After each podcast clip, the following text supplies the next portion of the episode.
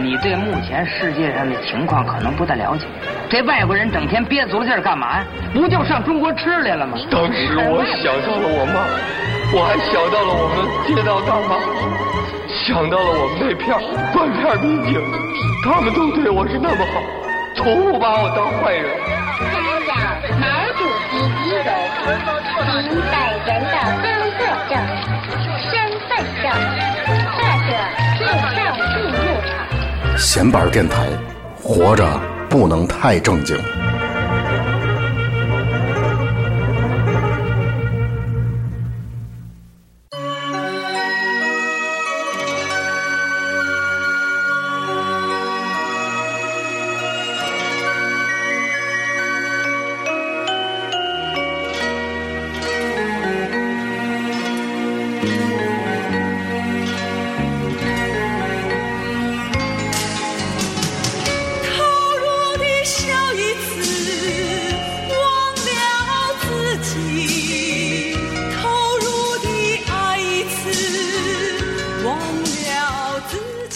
大家好，这里是人间指南编辑部，对，我是李东宝，我是于德利，大家好啊，闲玩电台，闲玩电台，我是头破。啊，啊，小明儿啊。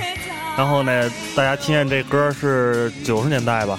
对。特别著名的一部电视剧，叫做《编辑部的故事》的主题曲，叫《投入的爱一次》，对，演唱者是毛阿敏女士啊，毛老师，毛老师。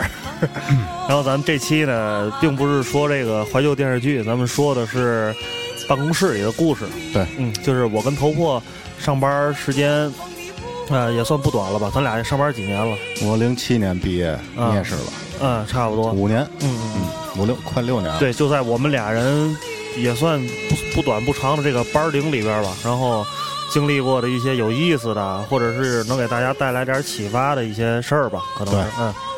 咱也不敢说是上班指南啊，对对对因为我们俩现在也没活明白呢，对吧？这班上的也没上明白，嗯，只能说有时候经常不太想上班，对，嗯就怎么说，在办公室也经常犯傻逼，是是是吧？嗯然后怎么说呢？只能说是让大伙儿吧，不想犯傻逼的朋友，咱们少犯傻逼。对，而且那个别人犯傻逼的时候，知道他是在犯傻逼，而不是因为我傻逼，所以你就是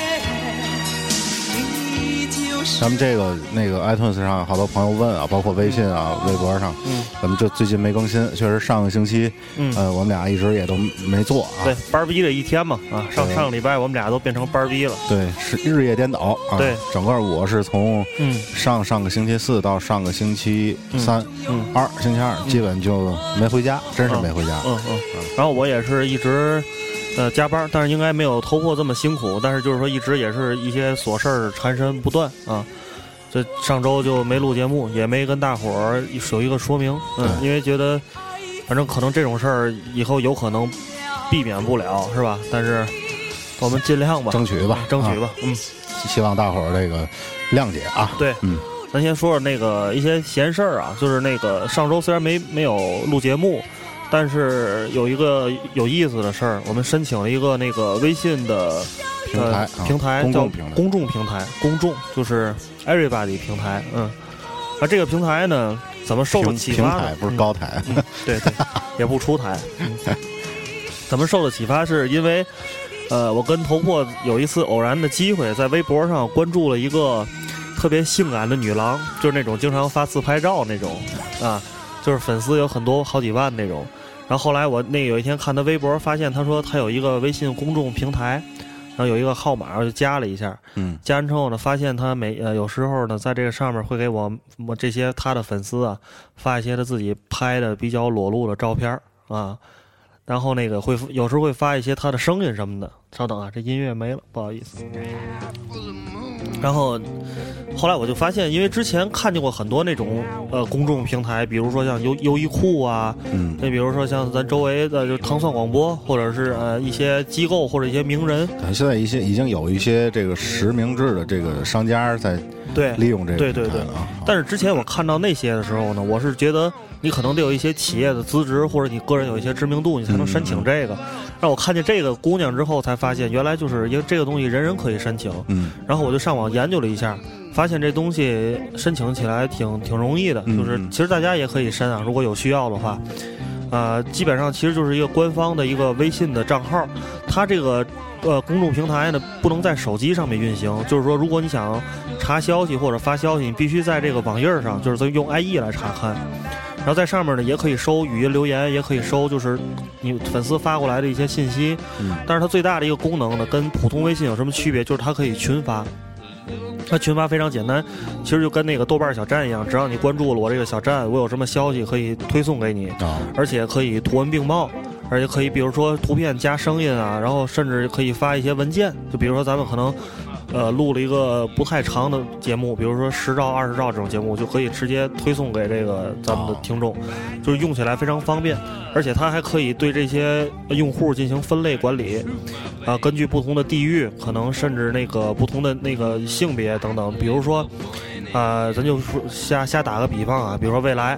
呃，我我跟头货，我们俩人，比如说打算在天津搞个小活动，嗯，然后我可以把这个，比如说我们俩在天津搞活动这信息发给啊、呃天津、北京和河北省的这些听众，如果大家感兴趣，可以过来参加。嗯但是你其实你发给广广东的听众就没什么意义了，对，人家不可能，就是很很难吧，大老远过来参加一个这个小活动。可以发其他类型的这个活动通知呗，对吧？对对对包括以后咱们的一些，嗯，网络上的一些活，网络上的一些活动，对吧？不一定非得是大伙面对面的。没错啊，没错，现而且网络这么发达，对，然后呢，我说一下这个号码，因为之前虽然在微博上说了，但是有的听众应该还不知道，再重申一遍，就是 Chat Radio 一二三。因为它这个号码，我之前是本来想把咱的微信账号直接升级为微信平台账号，我发现这样是不能操作的，它必须是两个独立的东西，那这个微信平台是需要下载中客户端是吗？不需要，就直接在 IE 上打开一个地址就可以运行。嗯嗯。然后呢，现在所以就重新申了一个，大家可以加这个新的，就是 C H A T R A D I O 嗯一二三。然后呢，我现在因为这个这个事儿一直是我在研究这个事儿，我是希望啊，这个这个一二三的这个账号，未来人越来越多，咱们把微信上的好友都转到那上面之后，嗯就把之前那个微信的账号取消了。啊，但是这可能需要一段时间过渡，因为现在还有很多朋友在给咱们那个 Chat Radio 的那个号但是我觉得应该其实可以共存吧，因为用手机上这是另一种习惯。呃，你它那个公众平台未来肯定也能在手机上上是吧，因为现在是一个推广阶段。嗯，我而且我是觉得，如果有两个的话，最近有很多听众也在问，就是说你们那以后是用以前的还是用新的？啊、我就是在这儿给大家一个明确的吧，咱们未来肯定慢慢用新的，嗯。然后那个老的那个呢，近一段时间一两个月之内是应该不会取消，但是到后来就是过渡到那上面，这上面慢慢的没有人用了之后就把它取消了。嗯，那这个网网址呢？呃，网址大家不需要这，大家就直接加那号就可以了。哦就是那个，就是就咱们的那个，咱们的听众们，啊，就想跟咱们互动，就可以在手机端进行。哦只有咱们的后台操作是在网页上，哦，懂了。懂了吧？嗯嗯我操！突然想起一事儿来，你还记着爱听网给你发的那个私信吗？啊啊！给咱们发那个私信，就有一个用户问卷调查的这个事儿。对那个事儿是这样的，因为爱听网后来他一直没把那个他那个问卷调查的地址给我，哦，我在这儿说一下啊，然后人家好像给你了。后来我在那个前面电台私信里我看了一下，是吗？对那那这样，那咱再在这儿也说一下啊。对，现在爱听网在做一个那个有奖的问卷调查，然后未来我们会把这个调查的地址通过那个公众平台 再对就用起来，然后还有那个就是微博都公布出来。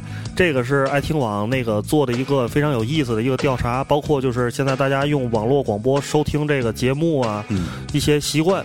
当然说，哎，其实大家那个不用担心，非常简单，就是点几个对勾，一个选选择题，而且也就十来道题，您就可以帮我们做这样一个调查。然后呢，爱听网会从这些听众里面抽取三名幸运观众，每个人奖励中国移动或者联通的话费，但是具体金额我忘了，好像、这个三名是所有的博客的所有的听众，呃，这具体不知道，反正就是，我觉得奖品不奖品，大家就是当一乐。具体细则咱还哎是看这个他那个爱听网官方的、对以他官方为主，大家点到他那个网址里就可以。对我们俩一会儿嗯呃录完节目就办这事儿。对，然后把这个网址对发出来，然后大家那个受累帮忙填一下，嗯，然后如果幸运的话呢，还能得到点话费，也挺好。啊对，谢谢大家啊，谢谢替爱听网，感谢大家。行，那咱进入正题。行啊，咱进入正题。进入正题之前，我我现在那个找了一段视频啊，我觉得咱先听听那个，就是中国中国这个这个九十年代时，他就是编辑部里故事，这这里边的办公室看他们生活这当时的文职人员的这个状态啊。生活是什么样儿？嗯，哦，知道了，就这样。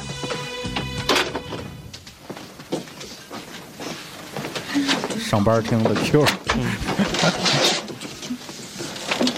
这是人间指南编辑部吧？这是哎冯小刚，你找谁呀、胆儿大，责任心强的，听了我说的事儿，咬咬牙能扛得住的，这种人有吗？你们这儿什么人都有。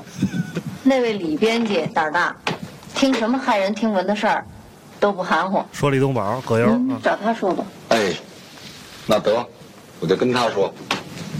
郭师傅。什么事儿？我是说是好事儿还是坏事儿？坏事儿，我敢说您就从来没听说过比我这还坏的事儿。咱听他说什么事儿啊？是吗？是哪儿又政变了，还是谁又给谁吞并了？您小看我了，就为地球上这点俗事儿，我犯不上跑这么远的路 跟您磨牙来。再说了，国内外的事儿我一点儿也不比你们知道的多，就是真知道也不爱跟你们瞎传。您听新华社就行了。对，您说的在理儿。可是您跟我说这坏事儿，既不是国外的，也不是国内的，话里话外又透着地球上的事儿俗，我就不明白了。您是不是想跟我说月球上的事儿？贴边儿，你还别说有门儿，再往远了想想。对不起您了。太逗了，最远我就想到月亮。太逗其实。知道月亮都多余，我们是人间指南，地球以外的事儿我们不操心。合着您连太阳都忘了？嗯，不应该，太不应该了，这也。估计他一时半会儿应该啊说不出来这是什么事太儿。讨厌了你，们文人是木的，真费劲，还得给您补补天文课，要不然我说了也等于白说。那您一定言简意明，最远说的太阳给打住，别再往远说了，我这手头还有活呢。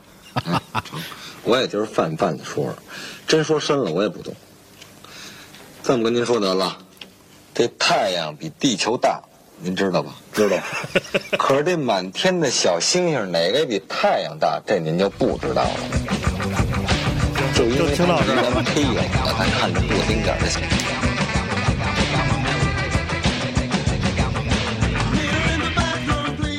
行，咱，哎，你觉得？我觉得那个时候就是说，就有一个问题啊，其这里边它其实描述的是一个，他们是一个编辑部，然后来了一个杂志社对呃杂志社，然后来了一个听众或者一个读者，来给他们带来一些有意思的话题。但是我觉得可以通过这些事儿，就是了解到那时候中国的办公室大伙儿天天都在聊些什么。对。啊，他肯定聊的是一些挺有意思的话题。反正应该说这个也比较片面，是是，北京的办公室，北京的一个编辑部啊，嗯而且这本子是王朔的本子，对，比相较扯。对，相当拼气了，相当没脏玩儿了。是是是，嗯，然后反正那时候那个时候的状态，我觉得相对来说，尤其这个文职，那时候文职的这个工作相对还少一点，我觉得嗯，不像现在说只要大学生毕业一工作就得他妈都都干文职啊，。我就得坐办公室，那才叫上班是吧？对对对，这是一个错误认识啊！就那会儿的话，文职相对少一点儿，是，嗯嗯。但是练嘴皮子，对对，这这办公室里边的谈话，其实有时候特别飞，就是在大伙儿那个都没什么事儿的情况下，然后最近大伙儿心情正赶上又都不错，啊、没有什么烦心事儿。我记得我跟头破，我们俩在第一家公司，那家公司是我们俩就是印象回忆特别好的一家公司。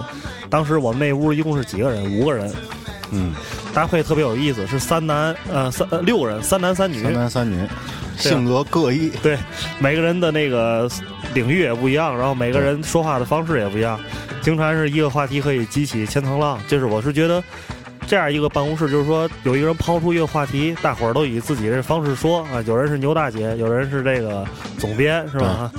比如是于德利，就是吹牛逼那种，但是就是说，这个气氛非常和谐，呃，都大家都是本着一个就是说去讨论这件事儿，或者是逗闷子找乐儿这样一个，并没有，并没有人把这个一办公室里这些事儿一个话题简单的话题上升到一个人际关系啊，或者是怎么怎么样，那个就挺没意思的。对嗯这还其实咱那办公室也小，真的要到了大办公室啊，嗯，大公司肯定逼事儿就来了，是是是但是哪句话就得罪谁了，是怎么样？嗯但是咱，那，这样咱说办公室，咱还是从这个如何进到办公室说起。咱先从面试说起行吧？啊，面试，嗯，咱谈谈面试的经历吧。你你有什么面试的经历？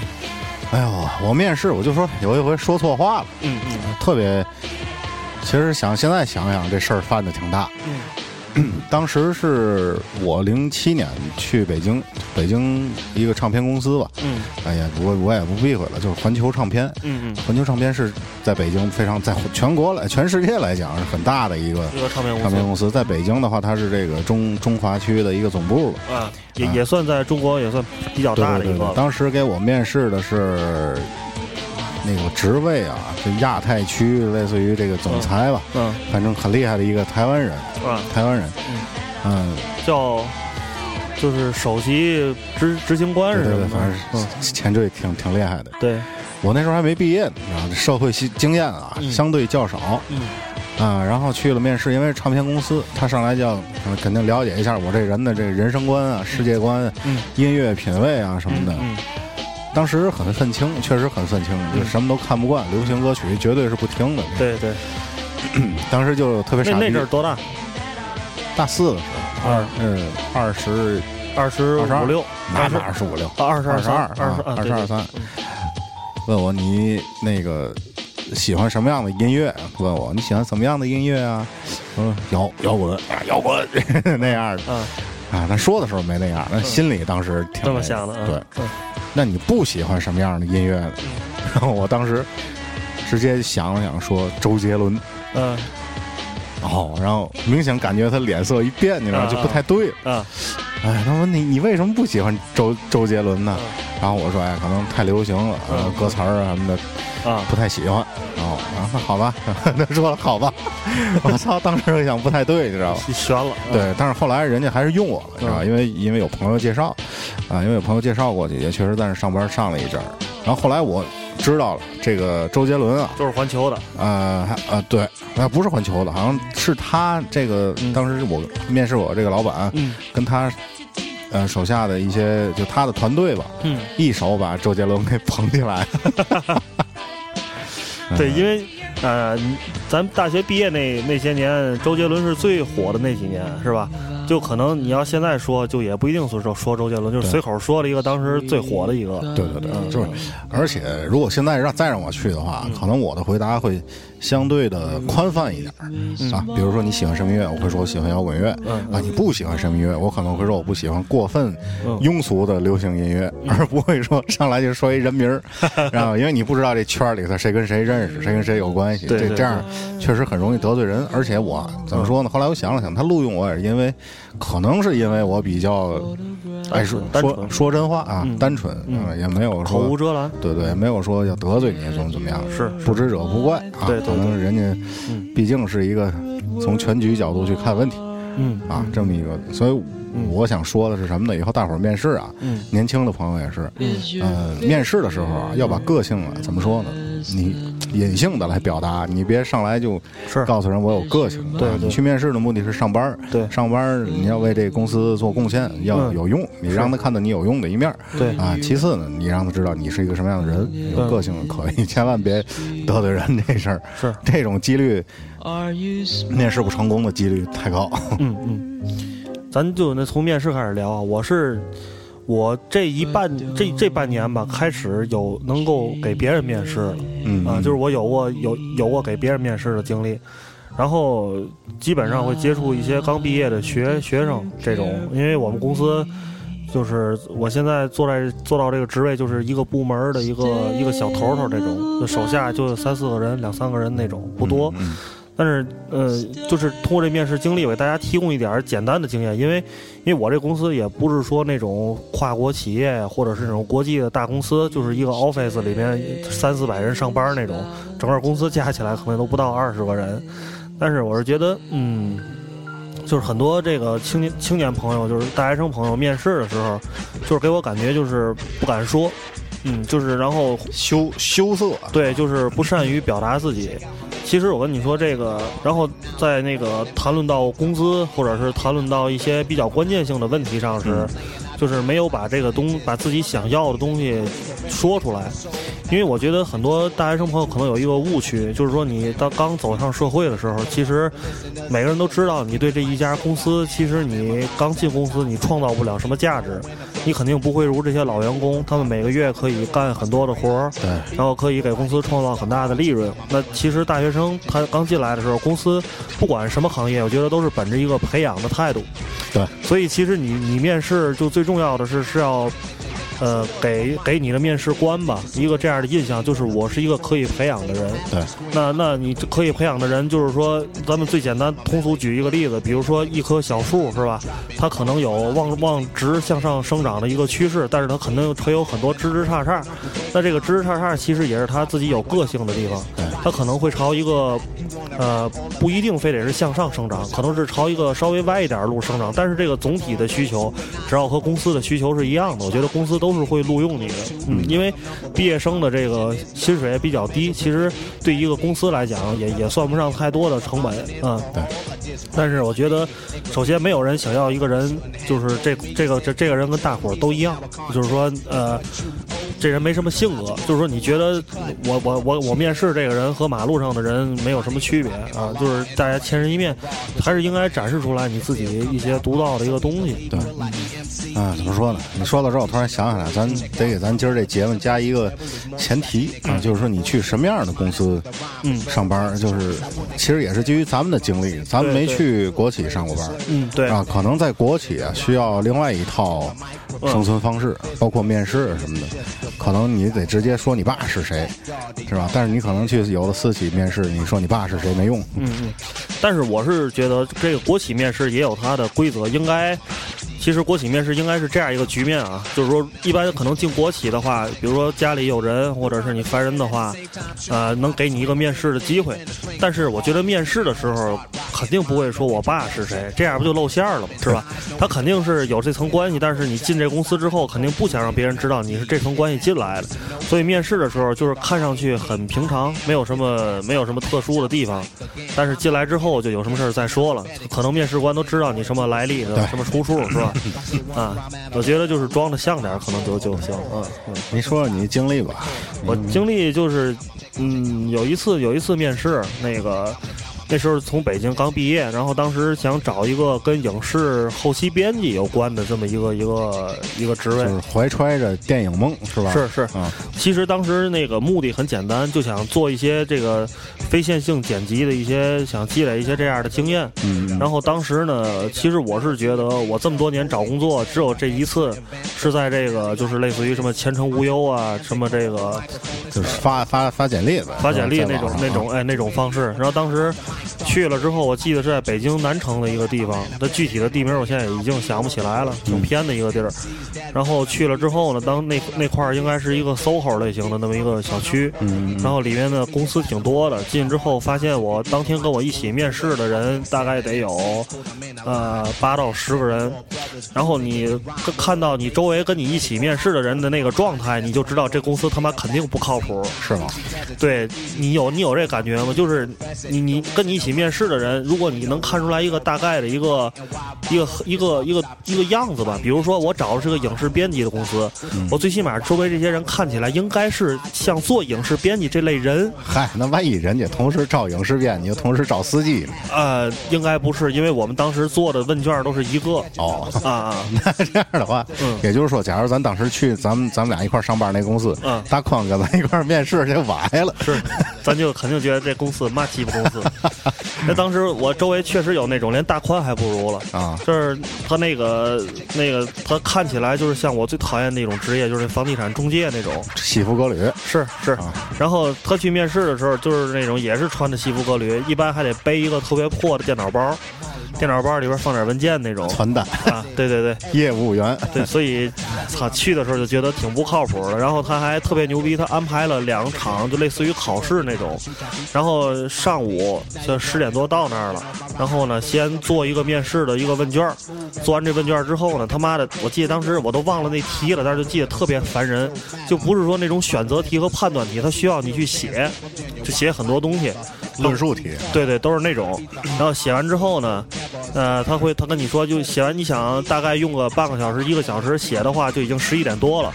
然后他当时写完之后就说，下面咱们一个一个的安排面试，但是这个面试呢需要需要等时间，然后那个公司中午休息，然后你们就去下边吃点东西，然后我们就在门口随便找点东西吃。我就记得我吃饭的时候，就在一家那个杭州小笼包那么一个地儿，然后当时还看见一个跟我一块儿面试的一个哥们儿，一个男的，然后呢他也看见我，我们俩当时因为填问卷的时候坐的离得不远。他回头就他过来跟我说话，然后我也挺想跟他聊的，我就跟他说你你这工作在哪儿找的？然后发现我们俩人找工作的渠道是一样的，都是从一个招聘网站上找到的。然后他跟我说这个应该不太靠谱，你知道吗？我说我也这么感觉。他说你怎么想？你下午还回去吗？我说就看看吧，因为当时刚毕业嘛，挺想找工作的，就是行不行的下午面试试试。就是我觉得最最差还能积累点经验了。那哥们跟我说行吧，那你吃吧，我下午不吃了，我撤了。然后那哥们吃完饭就应该直接走了啊。他估计没准下午还有其他的面试，嗯嗯。然后我下午又回去了，回去之后后来也。啊，面试完之后就肯定是更失望了，嗯，然然后就这事儿就了了。这现在很多公司，他是他是什么目的？他这样，呃，骗稿就是就是一个皮，我去那公司就是一个皮包公司。我当时进去，我我按我现在的经验再回想起来的话，因为当时就看见那个办公室里的工位是非常富裕的，就是说你看这一个办公室里面啊，比如说他安排了二十个工位的话，啊，那他肯定他是，但是这二十工位，你发现这二十工位里有十五个工位桌子上都没有东西，都是非常干净的。然后他只坐了四五个人，就证明这个公司它是一个想快速扩张，但是现在要短期收益的这么一个公司。这种公司我一般就把它定义为皮包公司。而且他这种怎么说面试方式，我觉得嗯也很不正规啊。对对，另外还有一个非常重要一点，这个公司的员工可能有那么十几个人，我发现每个人的桌子上，包括后来给我面试的那个人，最少也是个总监或者老板一系列的，包括他们的桌子上那些放文件的柜子里都空空如也，就一点不像过的。这公司，你能你能 感觉到吗？啊明白，就后来我去随时会搬家。对对对，就是后来我去一个那个，后来上班之后干广告之后，在一个北京一个特别牛逼的 f o A 公司里面，你去那个公司里面，你会感觉里面的人是这个公司有很多人在这儿生活了很多年。对这个桌子上这些布置，包括那些可能甚至有一点脏啊，就就是大家东西都很乱很复杂，就是这这家公司已经在这儿存在了最少有五年以上了。